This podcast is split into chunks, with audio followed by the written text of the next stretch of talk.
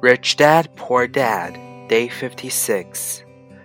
She realized that her anger at doing the numbers, the income statement and balance sheet, came from her embarrassment about not understanding them. She had believed that finances were the man's job. She maintained the house and did the entertaining, and he handled the finances. She was now quite certain that in the last five years of their marriage, he had hidden money from her. She was angry at herself for not being more aware of where their money was going, as well as for not knowing about the other woman.